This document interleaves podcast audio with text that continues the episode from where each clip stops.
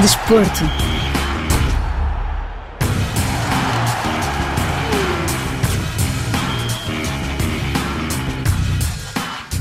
O Mundial de Basquetebol vai decorrer no Japão, nas Filipinas e na Indonésia de 25 de agosto a 10 de setembro de 2023, com a presença de três países lusófonos: Brasil, Angola e Cabo Verde.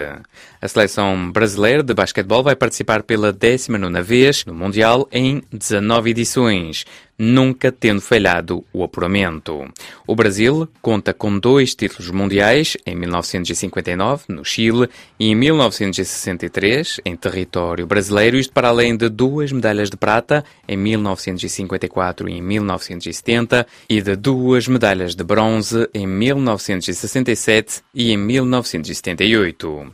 A seleção angolana vai estar presente no Mundial pela nona vez, cuja melhor participação foi um décimo lugar em 2006 no Japão, os angolanos tendo sido eliminados nos oitavos pela França por 68 a 62. Quanto à seleção cabo-verdiana, vai disputar o Campeonato do Mundo de Basquetebol pela primeira vez na história. Na segunda fase de apuramento no continente africano, Cabo Verde terminou no terceiro lugar, no grupo E, com 16 pontos, e acabou por ser o melhor terceiro, à frente do Senegal do grupo F, carimbando assim o passaporte para o Campeonato do Mundo. Nos três jogos que decorreram em Luanda, em Angola, Cabo Verde venceu a Guiné-Conakry por 78 a 70, perdeu frente a Angola por 67 a 80 e derrotou a Costa do Marfim por 79 a 64.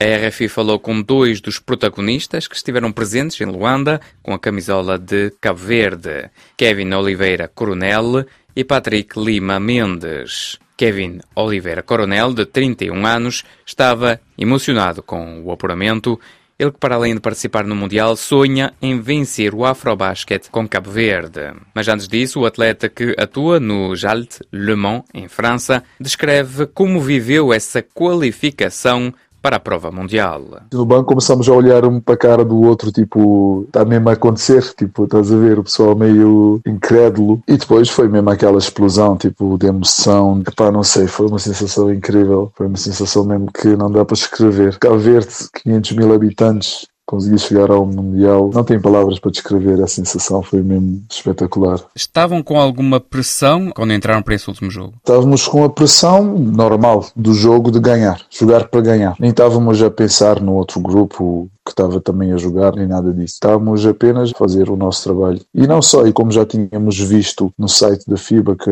o último jogo dependíamos de nós para qualificar, então foi normal, foi aquela pressão de, pronto, entrar no jogo para ganhar. Que não é bem uma pressão, é mais uh, aquele feeling da competitividade e epá, vamos entrar para ganhar e fazer o nosso trabalho. Foi mesmo isso, não houve nenhuma pressão. Durante todo o decorrer do jogo não houve nenhum momento em que hum, sentiu que pudesse haver ali uma dúvida? No início do jogo sim, porque eles entraram melhor. Eles entraram melhor no jogo, levamos lá um parcial, mas pronto, o pessoal sempre tentou manter com a cabeça fria e pensando que, ok, eles entraram melhor, mas ainda falta muito jogo pela frente e sempre podemos mudar isso. E depois o treinador lá também, com a equipa técnica, conseguiu lá reconhecer alguns pontos do jogo em que dava para mudar, em que dava para entrar e sair algum jogador para mudar o jogo. E assim o fizeram e assim conseguimos ir buscando o resultado até passar para a frente. Depois, quando conseguimos passar para a frente, já foi pronto, gerir o jogo e aguentar até o fim. Nessa fase, os três últimos jogos então decorreram na semana passada. Primeiro houve a Guiné-Conakry. Era o jogo mais importante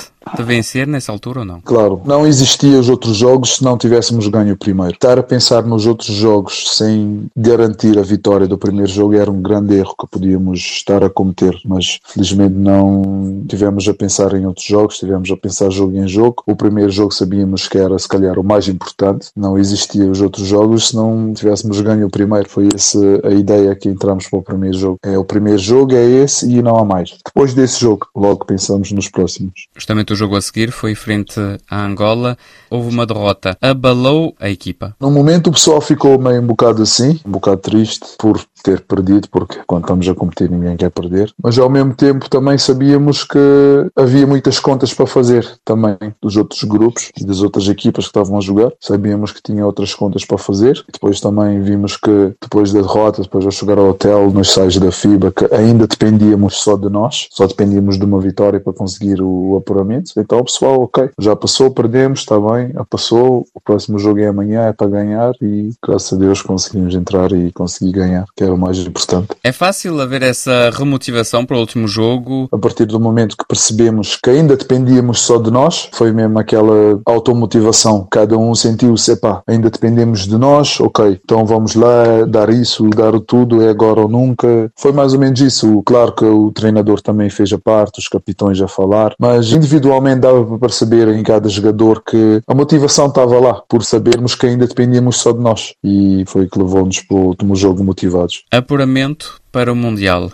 É hum, o concretizar de um sonho ou o sonho é participar nesse Mundial? Os dois, porque o principal objetivo era qualificar-se. Qualificar e estar lá. Pelo menos com a qualificação, ok, já sabemos que estamos lá. Um passo cada vez, agora é trabalhar e tentar chegar ao melhor nível possível ao Mundial. É esse o objetivo, é essa a ideia. A que momento acreditou que fosse possível Cabo Verde ir a um Mundial de Basquetebol? Para falar a verdade, isso está a vir de há muito tempo atrás. Até antes mesmo do Afrobasket, fizemos um Afrobasket muito positivo, tivemos em quarto lugar, tivemos a competir com seleções com condições que nem se compara aos nossos. O pessoal está lá mesmo por amor à camisola, percebes? O pessoal não está lá por causa de dinheiro, nem por causa de nada, porque também não tem. É mesmo amor à camisola, o pessoal vai e faz o sacrifício de termina a época, o pessoal às vezes quer estar com a família e faz o sacrifício. Epá, não vou estar com a família, vou estar com o grupo, epá, não estou a ganhar nada, não estou a ganhar dinheiro, mas é mesmo aquele amor à camisola, é essa a maior motivação. E isso muito antes do Afrobasket, por todas as dificuldades que temos a vir a passar. Se formos comparar o estágio que fizemos com o estágio das outras seleções e que tivemos lá a competir e até que conseguimos ganhar, o que eles fizeram, tiveram mês e meio, dois meses fora, estágio e tal, e jogos. Nós antes do Afrobasket não fizemos um jogo de preparação, não fizemos nenhum. As condições não deram, não deu. Fomos trabalhando com as condições que tínhamos até conseguir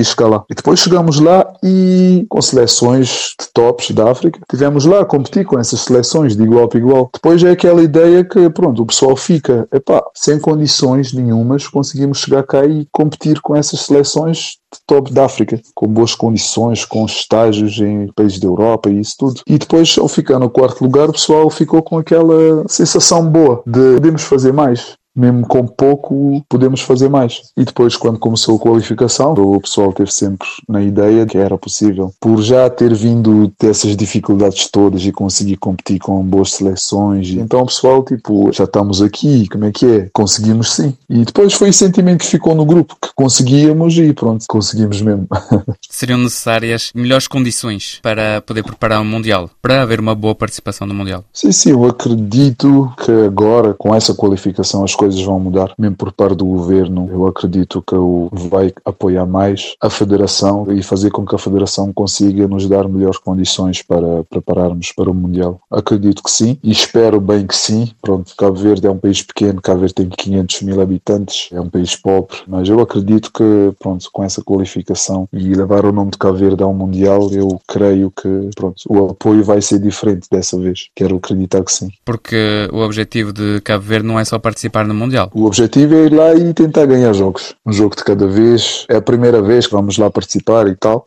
Mas claro, não vamos lá para passear, vamos lá para ganhar jogos. Não importa quem vem à frente, a mentalidade é jogar para ganhar sempre. No sorteio, há assim hum, algum país que gostaria de defrontar ou não? Assim falando, não. Mas nós a falar assim entre amigos, eles falam em Estados Unidos, em Espanha, em França.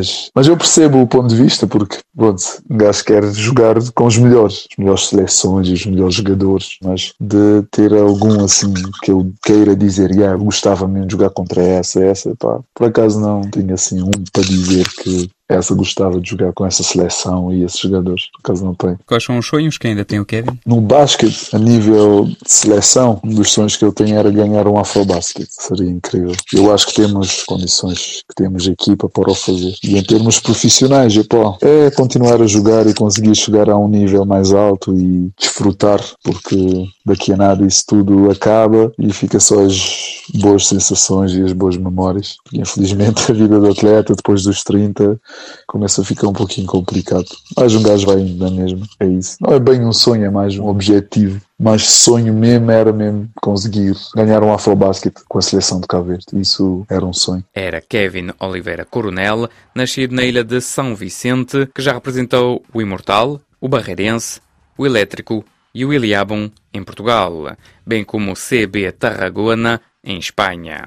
Quanto a Patrick Lima Mendes, de 27 anos, que atua nos espanhóis do CB Almeria, ainda não acreditou que a seleção cabo-verdiana tenha alcançado esse feito histórico ele que parece incrédulo com este apuramento. Até agora não acreditei, não estou consciente do que é que se passou e do que é que vai passar. Se calhar tenho que ir para Cabo Verde, para a minha família e estar perto deles para ver, para sentir aquela coisa, sabes? Foi uma emoção muito grande e sinto orgulhoso de ajudar o meu país e de ver que estou a trabalhar bem e que tenho que continuar a trabalhar para melhorar meu. A que momento a equipa e o Patrick sentiu que o apuramento estava ali? No meu caso, eu já tinha na cabeça que tinha que fazer algo para ajudar os meus colegas, a seleção a apurar. E no momento que soube que ainda tínhamos oportunidade no jogo contra Costa de Marfim, eu pensei, meu, vou focar no máximo, vou deixar tudo que tenho no campo e foi isso. E na verdade saímos para o campo, sabes o que é que me passou? Esqueci o equipamento no hotel, meu.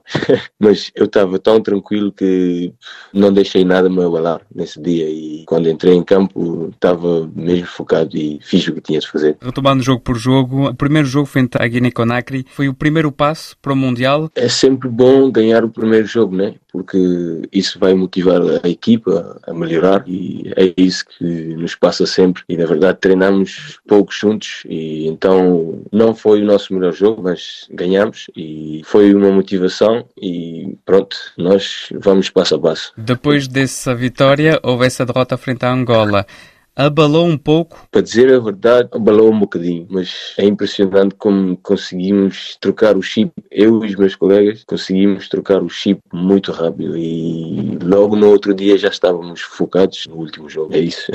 Uma derrota sempre vai mexer com a gente, mas temos que saber superar as derrotas. Mas de onde é que vem essa motivação? O que é que move, o que é que motiva justamente a seleção cabo-verdiana? O povo de Cabo Verde é um povo lutador. Eu acho que nunca pensámos em desistir. E é como eu digo, eu e os meus colegas sempre vamos até o final e competimos até o final, não importa. É isso, é essa motivação de querer, é o querer que estava aí. Isso foi mais grande que nós, porque tínhamos uma nação, um país para representar, meu, e foi um feito muito grande, é isso. A que momento a equipa, a seleção cabo-verdiana disse assim, vamos conseguir o apuramento para o Mundial? São sonhos, né? São sonhos e eu acho que nós de Cabo Verde fomos sempre passo a passo e eu, para já, nem estou a acreditar mesmo que estamos aí no Mundial. Foi um sonho no Afrobasket, ficamos em quarto, uma equipa que antes de um torneio de qualificação no Mundial faz dois ou três treinos e é complicado, mas nós pensamos sempre jogo a jogo e tentamos dar o melhor e esse querer, esse querer que temos, essa força de vontade e é isso que nos move. E agora no Mundial? Agora no Mundial é divertir e desfrutar e não pensar em mais nada, porque já só o facto de estar aí já é uma coisa grande e é isso que eu penso temos que fazer, desfrutar o jogo a jogo e competir ao máximo e aprender ao máximo também, porque a vida é feita de ensinamentos e eu vou tentar estar o meu melhor possível. Esse vai ser o tempo que vou treinar mais e tentar ajudar mais a seleção. Acho que todos já temos isso na cabeça. O sorteio vai ser apenas em abril. Há sim uma seleção que gostaria de ter no grupo? De verdade não sei. Para mim, os adversários, seja quem seja, vão estar aí igual para competir. Não importa, não importa. Sempre vou querer ganhar e venha o que venha. Para esse Mundial, precisa-se, necessita-se de uma boa preparação e boa preparação também quer dizer que tem que haver meios, tanto da Federação como do Governo, para justamente apoiar os atletas para que haja uma boa preparação para o Mundial. Exatamente, é isso. Se calhar a nossa seleção é isso, é que falta aquela boa preparação e tal.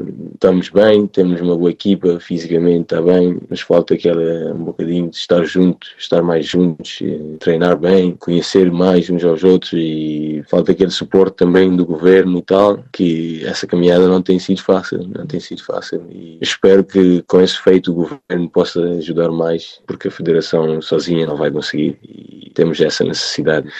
Imagina o gajo, o Tavares, tinha que pagar o voo para ir estar connosco e é complicado, é complicado. Mas são coisas da vida e vamos estar aí a lutar e espero que desta vez consigamos mudar algo. Quais são os sonhos que o Patrick tem? O Patrick tem sonhos, meu, bem grandes. O meu sonho é um dia ver o basquete cabo-verdiano ao mais alto nível, né? E sei lá, eu conseguir jogar em uma equipa top Madrid com o Tavares e quem sabe daí deste ano pode ser algo. Vencer o Afrobasket pode ser algo a fazer com a seleção? Claro, vencer um Afrobasket já vai ser algo grande também para a seleção de Cabo Verde e para mim também. Uma mensagem ao povo cabo-verdiano que apoiou, que está contente com o apuramento e que certamente continua a sonhar com ainda mais? Não tenho palavras para descrever o apoio das pessoas de Cabo Verde e queria deixar um obrigado a todos, especialmente a minha família e a todos que me apoiaram e que me estão apoiando. São muitas pessoas e desculpem lá, ainda não respondi a todas as mensagens. Vou tentar. É difícil, mas vou tentar. E um obrigado e continua a acreditar, porque vamos todos acreditar e estamos focados no trabalho e espero que tenhamos um bom Mundial. Era Patrick Lima Mendes, nascido na ilha da Boa Vista, que para além de representar a Associação Desportiva Prédio na cidade da Praia, em Cabo Verde, também vestiu a camisola de duas equipas espanholas, o CB Upla e agora o CB Almeria. De referir que o sorteio do Mundial decorre a 29 de abril, os três países lusófonos, bem como a França, vão conhecer os adversários. De notar que o vencedor da última edição, em 2019, na China, a Espanha, será um dos grandes favoritos, bem como os Estados Unidos, que tinham vencido em 2010, na Turquia, e em 2014, em Espanha. Chegamos assim ao fim deste Magazine de Desporto. Até breve.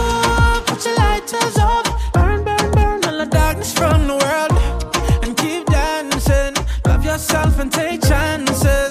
Oh, but it ain't no rush. Learn, learn, learn till you conquer all your fears. And keep dancing till you're the last one standing. It can only be one world. It can only be one. It can only be one love. It can only be one. Ain't no better feeling than believing.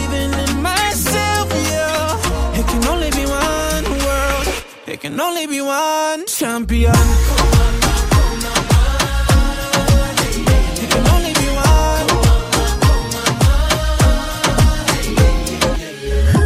听我的节奏，看我最冠军，在我说，还能战斗，这就是最高自由。抛去虚伪，谁也明白，汗水让目标一样明了。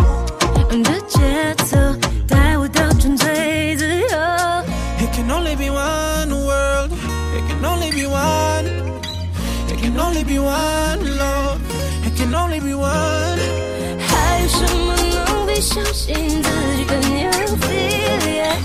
can only be one world, it can only be one champion.